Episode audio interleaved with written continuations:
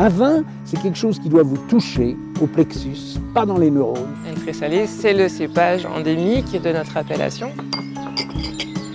Les gens font du vin pour gagner des ronds, hein. moi je fais du vin parce que ça me plaît, parce que j'ai envie de faire du bon vin. La terre d'ici, ça s'appelle du pouding. Aujourd'hui, la biodynamie est une recette, euh, un drapeau. En fait, c'est une démarche. Mediavino Pro, le podcast vin qui va plus loin. En 1999, lorsque Frédéric Marc Burier reprend le domaine familial, le château de Bourgard à Fuissé, il s'interroge sur le fait que les vins du Mâconnais n'ont pas la même reconnaissance que ceux de la Bourgogne du Nord. Quelques années plus tard, devenu président de l'organisme de défense et de gestion de Pouilly-Fuissé, il lance le projet des premiers crus. Devant le micro de Mediavino Pro, il revient sur les 14 années qui ont précédé leur obtention. Pouilly-Fuissé, le chemin des premiers crus. Donc là, vous avez Fuissé derrière vous, et puis là, Pouilly et Solutré. Donc là, on est vraiment sur le, le plateau de Bourgard, et on voit les chevaux, là, les chevaux qui reviennent dans les vignes. Et vous êtes au cœur de notre appellation. Alors au cœur de votre appellation, ou l'une des appellations du Mâconnais, Oui, mais s'il en est une que vous connaissez bien, c'est Pouilly-Fuissé en particulier, puisque Mhm. vous avez été euh, longtemps président de, de l'ODG, Mhm. Et surtout, vous avez travaillé d'arrache-pied pour décrocher ces fameux premiers crus dont on a beaucoup entendu parler l'année passée. Mhm. Euh, moi, j'aimerais bien connaître un petit peu la jeunesse de, de tout ça, que vous nous expliquiez un petit peu le, le parcours pour en arriver là, parce que, bah, avant toute chose, euh, c'est quelque chose qui n'est plus arrivé dans votre région depuis très longtemps. Oui, depuis très longtemps. D'ailleurs, depuis le, le début de la reconnaissance des premiers crus en Bourgogne, puisque ça date de 43. Et à l'époque, nous, nous avions une, euh, situation qui était privilégiée, puisqu'on était les seuls en zone libre pendant l'occupation allemande. hein. Mais pour ce qui concerne les premiers crus, ça nous a desservi. Est-ce que vous pouvez nous expliquer un petit peu justement oui, cette histoire de, de ligne de démarcation Oui, et, de, oui, c'est ça. et un peu, euh, là c'est l'histoire qui, qui rattrape un peu Ouais. le, le- le temps euh, à travers votre démarche. Oui, tout à fait. Euh, En fait, l'histoire, c'est un, c'est un accident de l'histoire, hein, qui, au départ été plutôt une bonne nouvelle, puisque, comme je vous le disais, nous étions du bon côté euh, de la ligne de démarcation en zone libre. Mais euh, nos collègues du Nord, de Bourgogne du Nord, de Côte d'Or, ont réalisé le classement en octobre 43, en pleine guerre donc. Et nous, du fait de notre séparation, hors limite par rapport à eux, eh bien, nous ne l'avons pas fait. Nous n'avons pas renvoyé cette fameuse liste de climats classables que l'INAO a validé d'ailleurs sans faire de démarche particulière. hein. Ils sont basés sur euh, les usages locaux, loyaux et constants finalement. Mais nous, euh, nous ne l'avons pas renvoyé. Le Mâconnais était en zone libre alors que la Côte d'Or était euh, avec Vichy. occupée. Oui, la- la- alors nous, nous, on était plutôt occupés par Vichy et eux par les Allemands. Et ce qui a provoqué cette scission sur le plan du, classement euh, des, premiers crus. Euh, notre appellation existait à partir de 36, comme la plupart des appellations de, Bourgogne, mais nous avons loupé cette hiérarchisation pour des questions à l'époque purement administratives en fait. hein. Il n'y a pas eu la volonté chez nous de s'inscrire dans cette démarche côte d'Orienne. Il y avait un esprit un peu différent, je pense, ici déjà. Et ce qui fait qu'on a, été obligé de reprendre le, dossier à, sa base une mémoire collective qui connaissait très mal la la hiérarchisation au premier grand cru, plus de 70 ans après. Alors pourquoi euh, sur la Côte d'Or justement on a eu cette euh, hiérarchisation à l'époque? C'est quoi le, le fin mot de l'histoire? Alors le fin mot de l'histoire, c'est que eux avaient déjà, du fait de l'emprise monastique qui était très forte dans leur culture viticole, ils avaient déjà les grands crus en fait, puisque les grands crus existaient en même temps que les AOC euh, communales. Ils n'avaient pas le niveau intermédiaire qu'ils ont créé donc en octobre 43. C'est cette vaste histoire, cette vaste culture côte d'Orienne du climat, hein, qui a été récompensée il n'y a pas longtemps par le, classement au patrimoine mondial de l'UNESCO. C'est cette culture-là qui a fait qu'ils ont créé cette hiérarchisation, qui a créé en fait l'image de la Bourgogne dans le monde entier, hein, c'est clair. Euh, Nous, euh, nous, on est resté, si vous voulez, un peu à part de ça. D'ailleurs, on était la seule sous-région bourguignonne euh, micro-région, je dirais, euh, à ne pas avoir d'hiérarchisation. Chablis là, la côte chalonnaise là, la côte de Nuit, la côte de Beaune Et nous, nous ne l'avions pas. Voilà. Donc on a ouvert une, on a ouvert une porte pour, pour le Mâconnais, je crois. Euh, Historiquement, pourquoi on a créé ça à ce moment-là, en en 43, ces premiers crus? Quelle est la raison de tout ça? Alors, il y- a deux raisons. euh, Dans les recherches que nous avons menées, il y aurait deux raisons. La première, ça serait une raison euh, liée aux réquisitions allemandes, puisque à l'époque, dans le traité d'armistice, il était prévu que les Allemands pouvaient réquisitionner les vins ordinaires, mais pas les vins classés, qui devaient payer. Donc euh, il fallait en urgence augmenter le nombre de vins classés pour échapper à ça. Bon, je crois pas que ça les ait gênés beaucoup de toute façon le classement là-dedans. La principale raison, euh, d'après ce que nous avons cherché, c'était une raison fiscale. C'est-à-dire que Bordeaux venait d'obtenir un classement fiscal très particulier et très favorable pour ses grands crus. Et malheureusement, la Bourgogne n'y avait accès que pour ces grands crus, qui étaient déjà euh, très petits à l'époque. Il y avait 2-3% de la production, comme c'est toujours le cas actuellement. Donc en ajoutant les premiers crus, évidemment, ils avaient tout de suite euh, accès à quelque chose de beaucoup plus important en termes de détaxation. C'est ce que nous avons euh, recherché euh, dans les, dans les livres d'histoire et qu'on a retrouvé. oui. Voilà. Et donc, ce... comment a été vécu justement après la Seconde Guerre mondiale le fait que ici, on n'ait pas ces premiers crus? Est-ce que c'était pas très grave finalement, c'était pas important, c'était pas essentiel pour que ça ressurgisse comme ça des décennies plus tard? C'était vécu avec une certaine indifférence. Parce que euh, nous, du fait de notre éloignement avec Beaune, hein, qui est la capitale viticole de la Bourgogne, eh bien, nous, étions, nous avons été peu à peu séparés par une euh, mémoire collective très différente. Eux avaient une mémoire collective qui était liée euh, à la hiérarchisation, au, grand cru. hein. L'image générale de la Bourgogne dans le monde entier, c'est ses grands crus et ses premiers crus, hein, c'est clair. Et nous, nous étions restés à une euh, notion euh, de production viticole un peu plus, euh, un peu plus collective, parce qu'il y avait beaucoup de caves coopératives, on m'en connaît, qui sont toujours très présentes. On n'avait pas du tout la même orientation en termes d'organisation viticole. Nous sommes restés une production d'appellation communale et d'appellation régionale. La, source la plus simple de chardonnay euh, dans toute la Bourgogne. Voilà ce que c'était en gros le Mâconnais, comment c'était perçu à l'époque. Est-ce que malgré tout, avant les années 2000, avant que vous ayez, vous ayez vraiment envie de prendre le dossier à bras le corps, on avait, j'ai envie de dire, évidemment déjà des parcellaires qui Ah oui. parlaient particulièrement, dont on Surtout évoquait régulièrement la qualité, etc. Mm, etc. mm, mm. Quel regard on portait là-dessus, même si à l'époque ça ça s'appelait pas premier cru? Non, ça s'appelait les climats. hein. Finalement, on était au point où étaient les climats bourguignons avant le, le classement premier cru. Euh, nos cahiers des charges le prévoyaient d'ailleurs. hein. On, était, on avait bien le droit d'ajouter le, mot, le, nom des climats à notre appellation, avec des conditions plus restrictives, etc. Mais si vous voulez, cette, euh, particularité n'avait jamais euh, incité euh, les viticulteurs à avoir une démarche quelconque par rapport à ça. Ils ne cherchaient pas à l'époque la reconnaissance, d'abord parce que beaucoup d'entre eux ne, ne mettaient pas en bouteille eux-mêmes, beaucoup d'entre eux vendaient en vrac aux, négociants. Donc la préoccupation n'était pas celle-là en fait. C'est vraiment que, je dirais, euh, euh, récemment, il y a une vingtaine d'années, où ils, ont commencé, on a commencé ici à prendre conscience de cette différence de traitement que nous avions par rapport aux autres régions euh, bourguignonnes.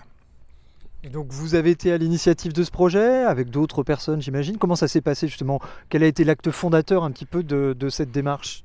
Eh bien, en fait, euh, dans ma vie euh, professionnelle, euh, j'ai travaillé, avant de revenir m'occuper de mes affaires personnelles, j'ai travaillé pendant 12 ans en Côte d'Or. Donc pendant les années 80-90. Et ça m'a complètement fait prendre conscience de, l'importance de la hiérarchisation et en fait de l'absence de, mémoire collective par rapport à ça que nous avions ici. C'est ce fossé que j'ai mesuré. Quand je suis revenu ici en 99, euh, m'occuper de mon domaine familial, en fait, euh, il s'est trouvé que mes, mes confrères d'ici euh, m'ont sollicité pour que je rentre au conseil d'administration de l'Union des producteurs, qui était notre organisme. À l'époque, c'était pas un EDG, hein, c'était syndicat d'appellation, on va dire comme ça. Donc, bon, moi j'y suis allé parce que je me dis c'est normal de s'impliquer dans les organismes professionnels locaux. J'ai pas, pas d'ambition particulière à ce sujet-là. Puis alors, il s'est trouvé, bien entendu, que comme ils étaient plutôt contents de trouver un, nouveau, ils m'ont élu président. Et c'est là que ça a commencé. Puisque moi, j'ai commencé à leur euh, parler de mon sentiment. Je leur dis, mais est-ce que vous vous rendez compte qu'on a quand même des climats extraordinaires, euh, qu'il y en a au moins une vingtaine sur euh, l'ensemble de l'appellation qui, qui ont déjà une forte reconnaissance en interne, que nous utilisons et que ça, ça mériterait quand même de pouvoir s'étudier en termes de, pourquoi pas, de reconnaissance officielle. Alors là, il y a eu, euh, il y a eu une période, je peux vous l'assurer, de plusieurs années qui a été compliquée en interne. Parce que les gens ici ne réalisaient pas du tout ce que c'était. C'est-à-dire qu'en gros, cette notion même de, de premier cru, de hiérarchisation des, des lieux-dits, des climats, était quelque chose euh, de pas du tout familier. Alors qu'elle est extrêmement euh, familière en Côte d'Or et, même indispensable. Donc il nous a fallu d'abord euh, faire tout un process, je dirais, de conviction euh, en interne, au sein même de nos vignerons.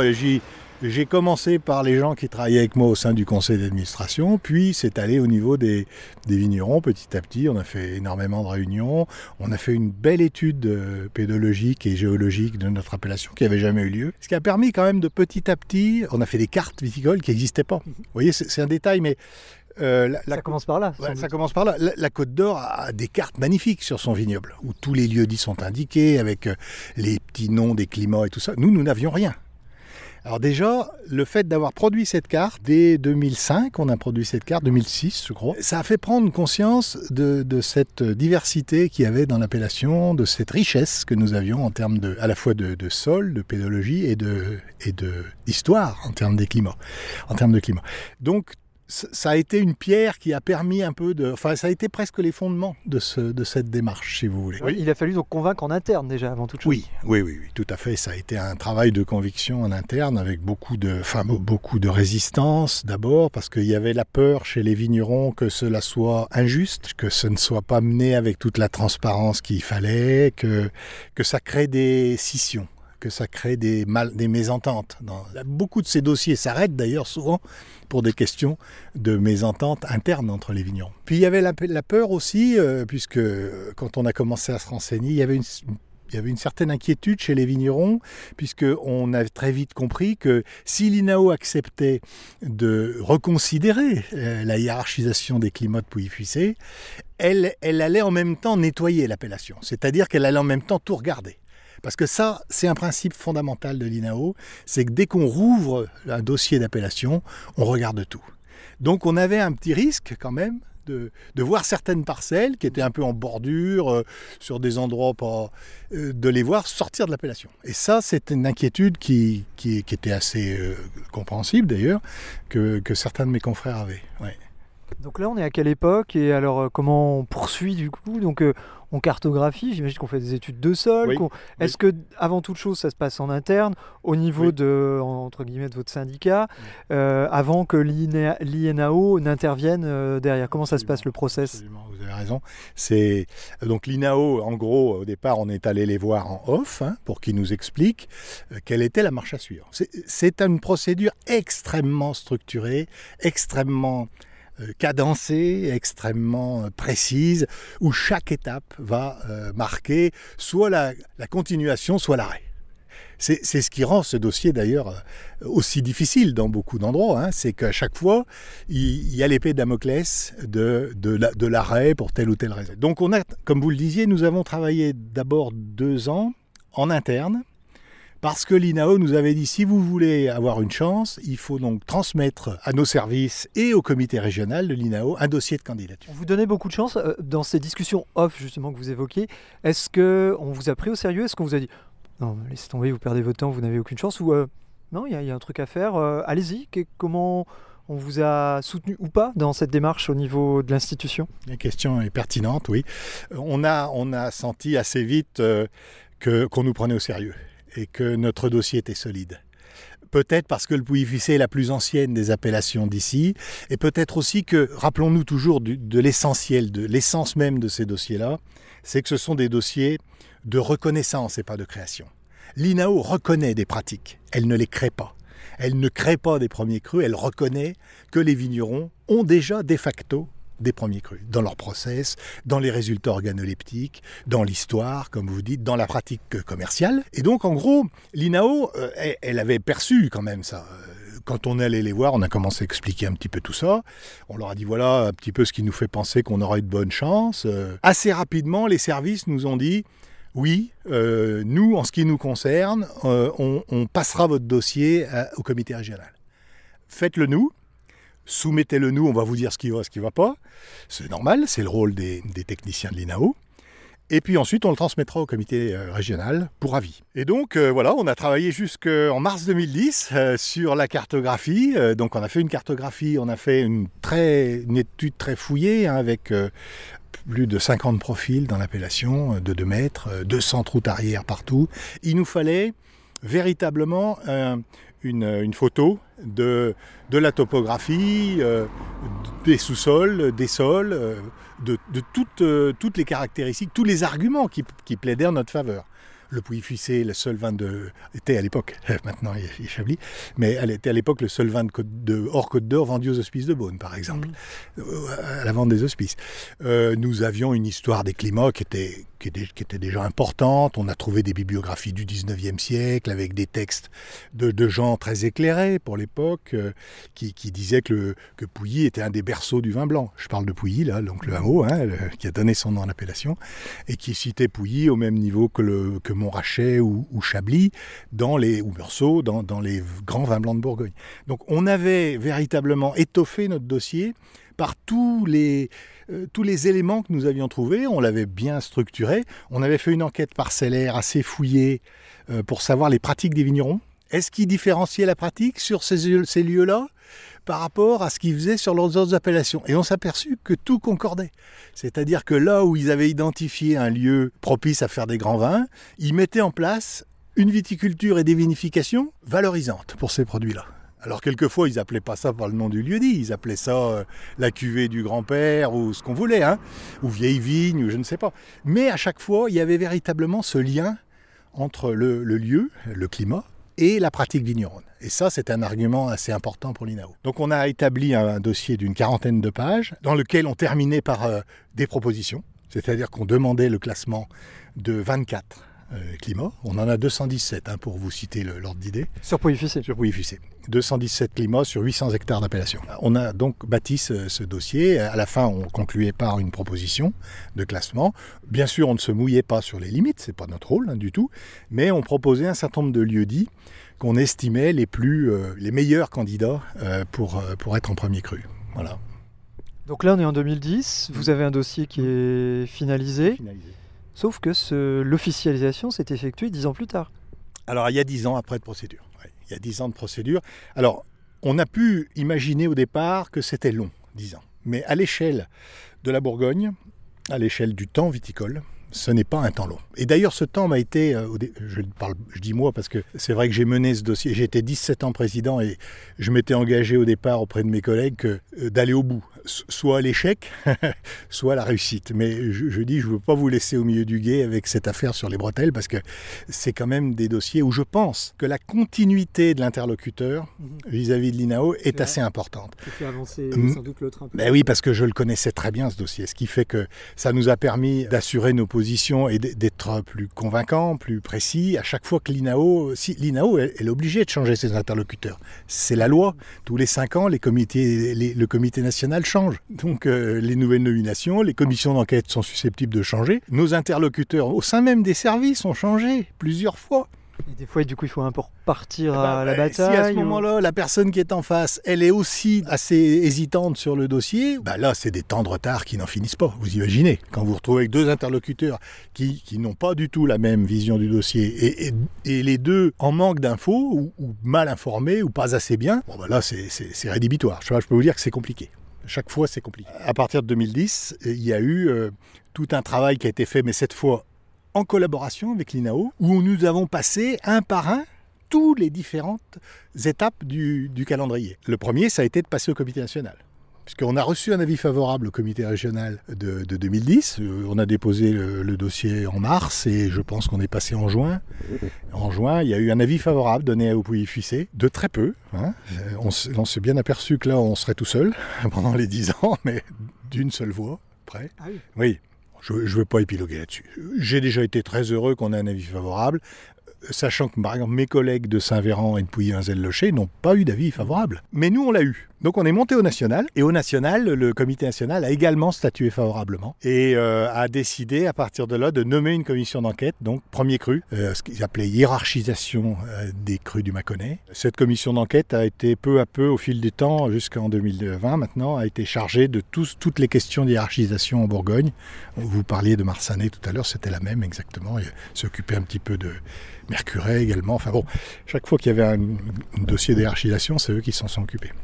Ces gens qui interviennent, ces commissaires, entre guillemets, travaillent pour l'INAO, ils sont nombreux, ils font des voyages. Comment ça se passe concrètement leur travail pour justement Ouais. donner le là et avoir le dernier mot finalement? Alors, euh, il faut bien comprendre le fonctionnement interne de l'INAO pour ça. L'INAO, ce sont des vignerons, enfin, ce sont des professionnels du vin qui siègent. Toujours. Euh, Aujourd'hui, le président de l'INAO, euh, de, la, partie vin, c'est M. Pally, c'est un, viticulteur de la vallée du Rhône. Donc, la commission d'enquête qui est nommée, ce ne sont que des professionnels, mais d'autres régions viticoles. Ils ne peuvent pas être bourguignons, ils ne peuvent pas être jugés partis. Donc en l'occurrence, je ne vais pas vous donner leur nom, mais euh, il y avait, le président de la, OC Bandol, de, de Bandol, il y avait le président du Minervois, il y avait, un des responsables professionnels d'Alsace, de Bordeaux. Voilà, ce sont ces gens-là qui sont décisionnaires quand même. hein. Alors la décision finale, c'est le comité national qui la prend, donc au sens large, il faut que tout le monde soit là. Donc ils votent. C'est ce qui s'est passé en septembre, là, dernière, septembre 2020. Mais néanmoins, si eux, ces gens-là, la commission d'enquête, ils ne jugent pas le dossier abouti, ils ne le présenteront pas.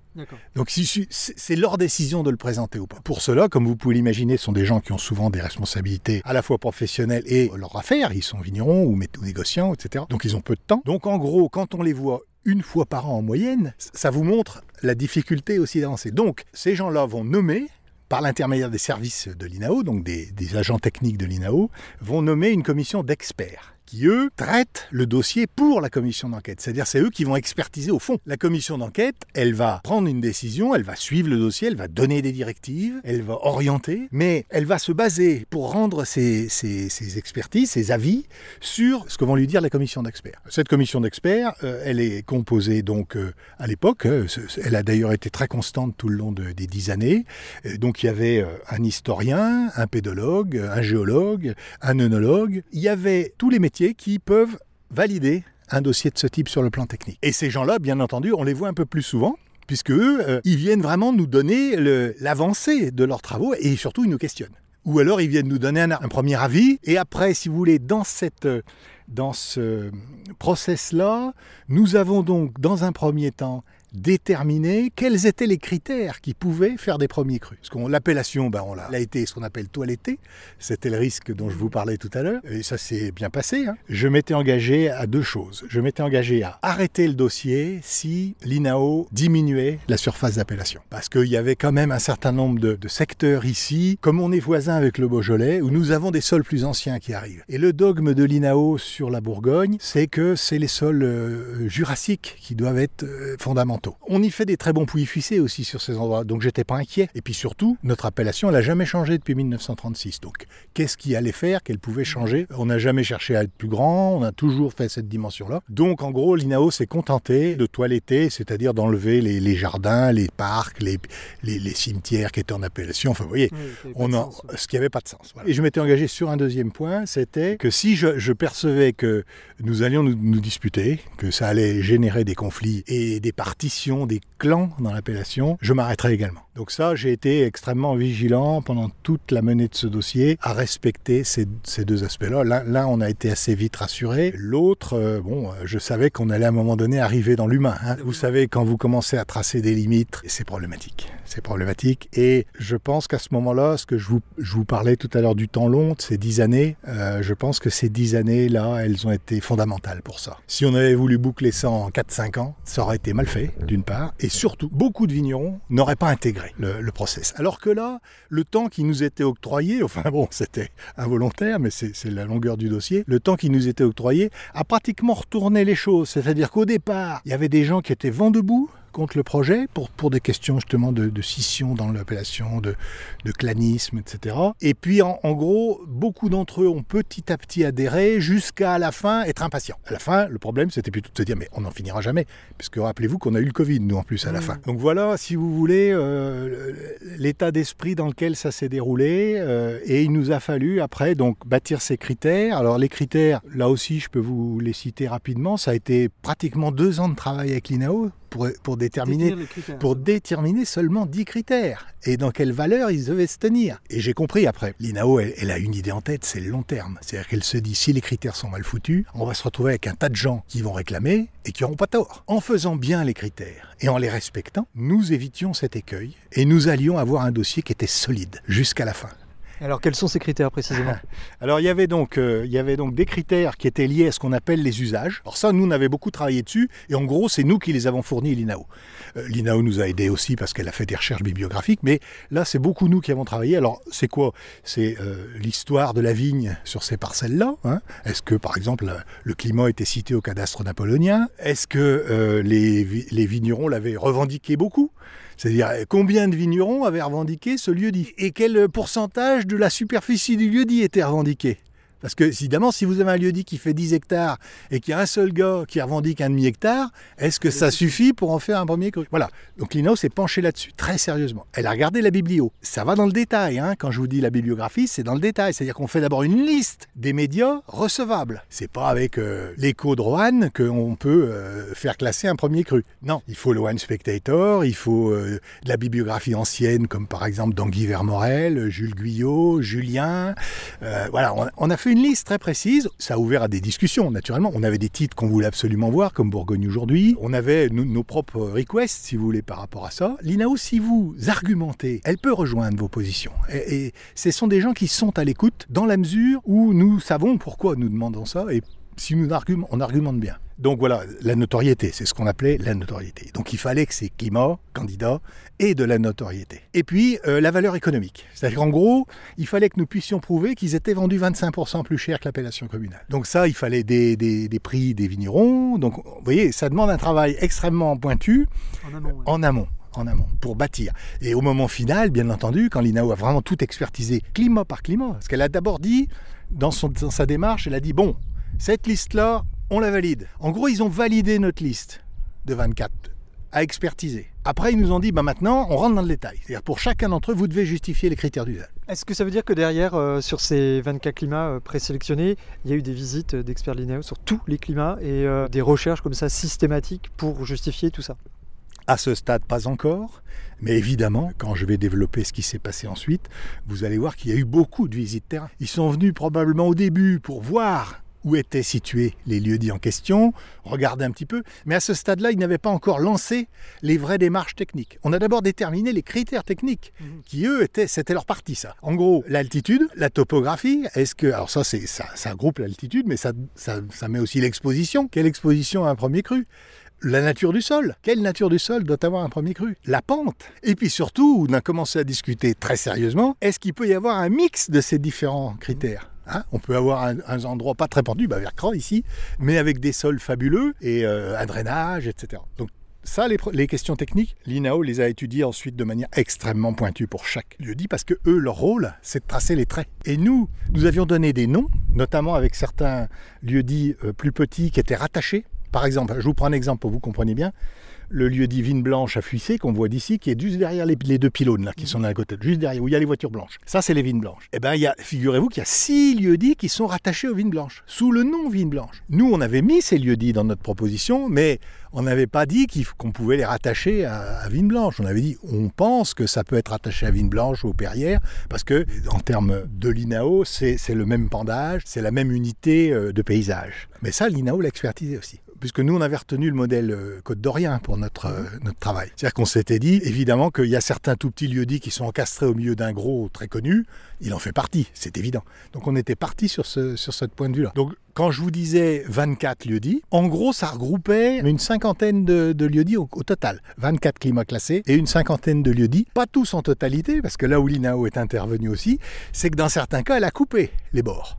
Elle a dit ah non, non, là, c'en est plus. C'en est plus parce que les critères techniques ne sont pas respectés. Donc c'est l'INAO véritablement toute seule qui a expertisé les critères techniques. Elle a évidemment regardé les critères d'usage, mais elle nous a simplement euh, allumé le warning quand on n'était pas bon. Et là, il a fallu absolument aller retrouver chaque vigneron pour dire attention, là, là on est juste, ça passera pas. Donc il faut absolument que tu cherches dans tes documents, dans tes archives, pour amener plus d'éléments d'usage. Est-ce que ces critères, je pense en particulier donc à l'altitude, aux expositions, euh, est-ce que pour vous, c'est des critères qui sont parfaitement clairs ou, ou potentiellement on aurait à dire?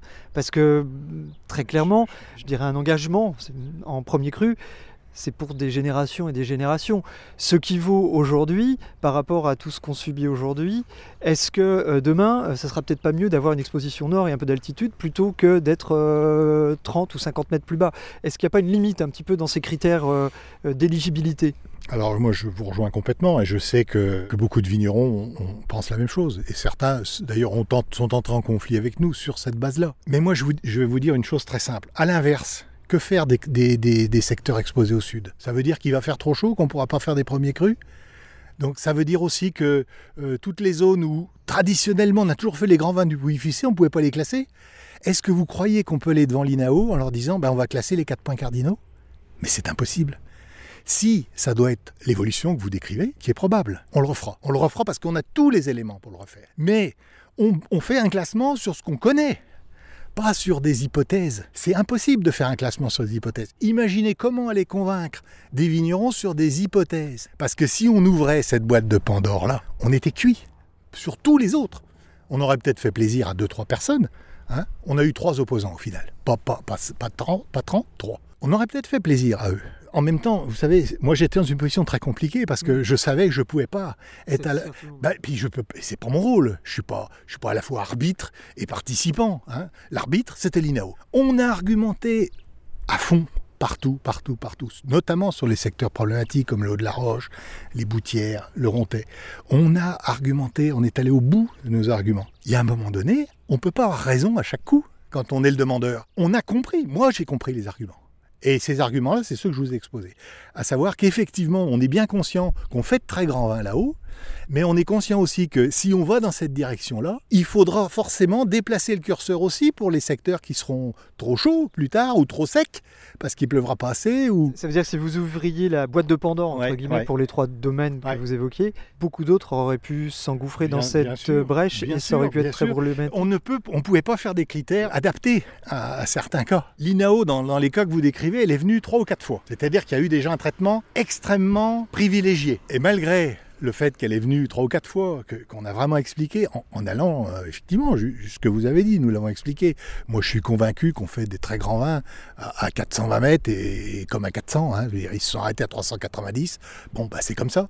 Pourquoi? Parce qu'il y a un moment donné, cette limite s'imposait pour garder la cohérence du dossier. Il faut une cohérence à l'ensemble. On fait pas un dossier pour des cas particuliers. On fait un dossier collectif pour notre appellation. Donc moi j'ai soutenu à un moment donné l'INAO, je me suis arrêté parce que je, sentais d'abord se retourner l'opinion des gens en disant attention, on est en train de bousculer l'équilibre qu'on avait réussi à créer. Et puis surtout, j'étais absolument convaincu qu'il fallait faire voter les gens à la fin, en interne, oui, oui, en Assemblée Générale. Quand je suis arrivé en Assemblée Générale en septembre 2017, c'est avec le projet de limitation finale. Et bon, j'ai eu 94% de, va- de votes favorables avec un quorum qu'on n'a jamais vu dans l'histoire du Pouilly-Fuissé. Je connais bien l'histoire du Pouilly-Fuissé, mon, arrière-grand-père était le premier président. Donc c'était un truc incroyable, une- pour moi une satisfaction énorme, un plaisir énorme. Donc là j'ai bien senti l'appui des gens. Pourquoi? Parce qu'ils ont bien vu que c'était carré, que c'était collectif que c'était pas individuel. Alors on a tous euh, déploré un certain nombre de, de trucs qu'on aurait préféré voir classés. Vous savez tous, hein, moi aussi. Hein, et, mais je crois que ça dépasse. Ce qu'on a fait dépasse largement les cas individuels. Donc là, vous dites c'est en 2017 où il y a eu ce vote, Oui. et puis derrière, donc ça a été validé Oui. euh, euh, quelques, quelques petites années euh, après. Est-ce que pour vous, c'est une première marche qui pourrait potentiellement aller encore plus loin pourquoi pas dans une démarche grand cru? C'est une question vraiment ouverte. Est-ce que ça peut être l'amorce d'encore quelque chose de plus précis derrière ou euh, il va falloir digérer tout ça et puis voir Ouais, derrière ouais, ouais, oui. Bah, bah, euh, écoutez, je pense, je sais pas si vous avez posé la question à ma, à ma successeuse euh, Aurélie, mais je pense qu'on va s'atteler maintenant tous, euh, individuellement hein, et collectivement, à d'abord valoriser nos premiers crus. C'est-à-dire qu'il faut qu'on les mette en avant. C'est une démarche longue pour avoir des grands crus.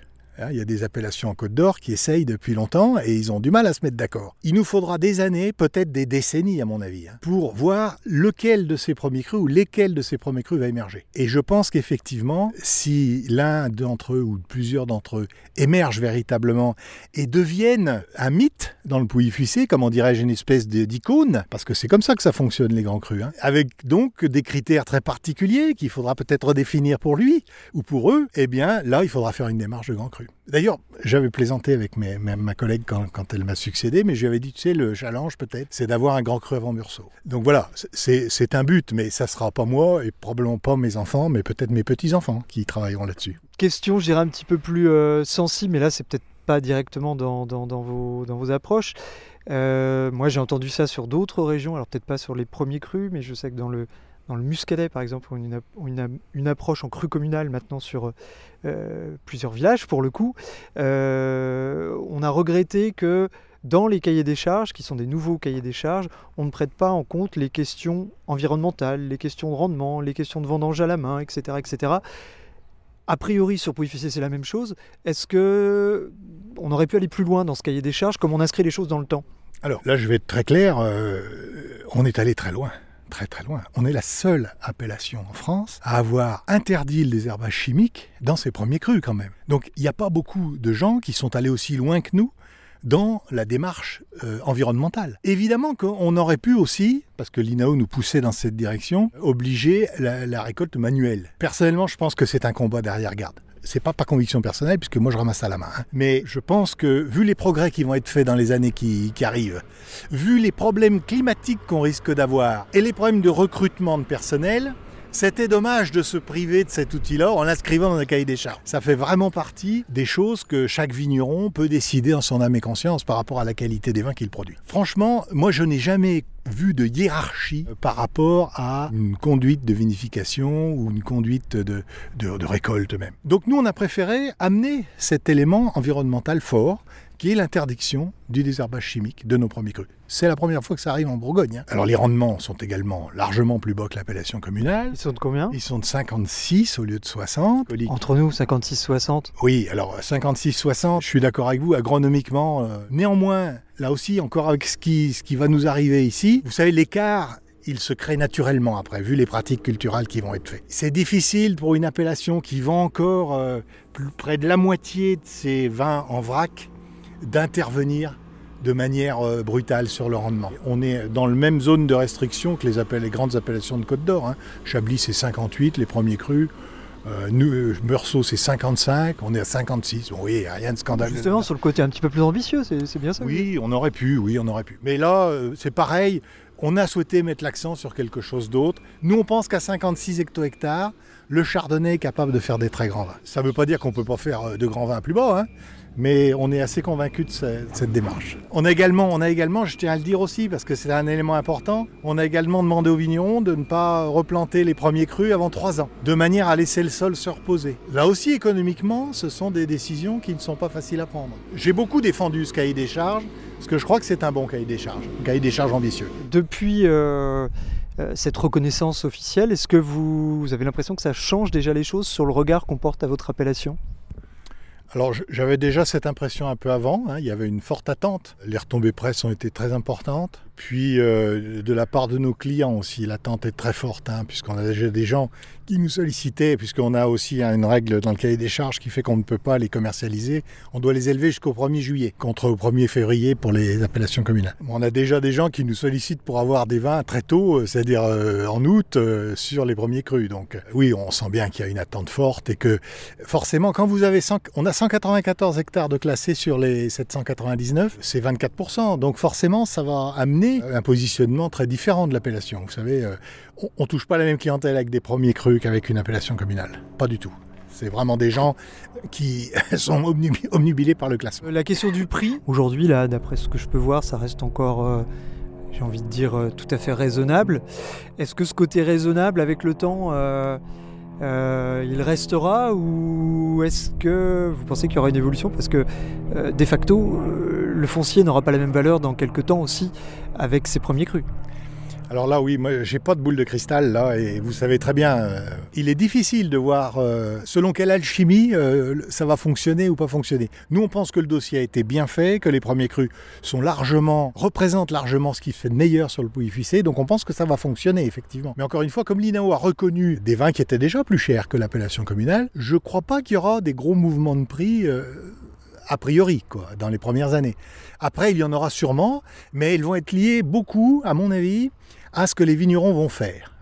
C'est-à-dire que si ils sont d'une exigence encore plus précise, méticuleuse par rapport à la viticulture et la vinification, là je pense qu'on est capable de faire de très très grands vins et évidemment de pouvoir à terme euh, prétendre à des prix qui vont se rapprocher de ceux de la Côte d'Or. Alors évidemment, ça, agace beaucoup de gens quand je dis ça, mais 194 hectares, c'est pas beaucoup dans l'univers Mâconnais. Hein. C'est très peu. Il y a, je sais plus combien, 4-5 000 hectares dans le Mâconnais. Donc je crois pas qu'on puisse dire qu'il n'y aura pas une augmentation de prix dans les 10-15 ans qui viennent. Voilà. Le prix moyen aujourd'hui d'un premier cru, grosso modo, c'est combien? Alors le prix moyen public d'un premier cru, je pense qu'il est entre 25 et 30 euros. Il y a un peu de marge encore? Oui, bah disons qu'on ne peut pas considérer qu'on veut un grand vin blanc cher euh, en dessous de 50 euros. C'est mon avis. Eh ben, Monsieur Bourrier, je vous remercie euh, du temps que vous m'avez accordé. Non, non, et euh, on se retrouve dans 30 ans pour parler des premiers crus alors Des grands crus? Des grands crus, pardon. des grands crus. Oui, alors ça sera peut-être pas moi hein, dans 30 ans. Moi non plus.